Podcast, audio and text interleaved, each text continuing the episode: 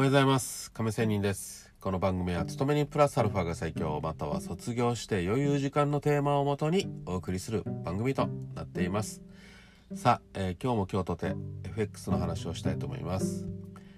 テーマ的には亀仙人偉そうなことを言うなよというような話をしたいと思います。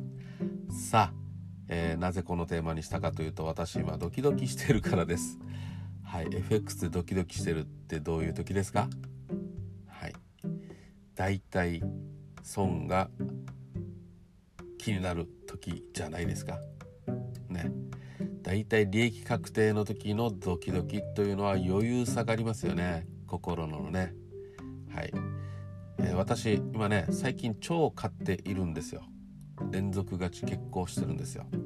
でね今も、えー、連続勝ち継続中です。ですがはい、え、毎日配信してるくせにちょっと今調子に乗りすぎています。ハイレバレッジにしています。はい。まあまだ全然大負けではないんですけどハイレバなので大負けする可能性があります。そしてそして毎日言ってるくせにコツコツ低レバレッジでお前やれよと言ってるくせにちょっとやっぱり連続勝ちが続いたところレバレッジを上げてね。そしてまたそれが勝ったら勝ったでまた同じようにレバレッジを開けてというようなコツコツができなくなる自分。ボンクラです。はい。で今だからこそ言っておきます。こうやって自分戒めのように私言っております。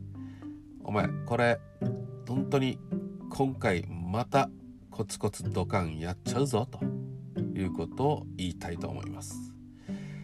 はい。今本当に超ね負けているわけではありません。でもこれ調子に乗ったら必ず負けは来ますよね。皆さん。ね。ずっとずっと連勝連勝100%連勝っていうのはありませんよね。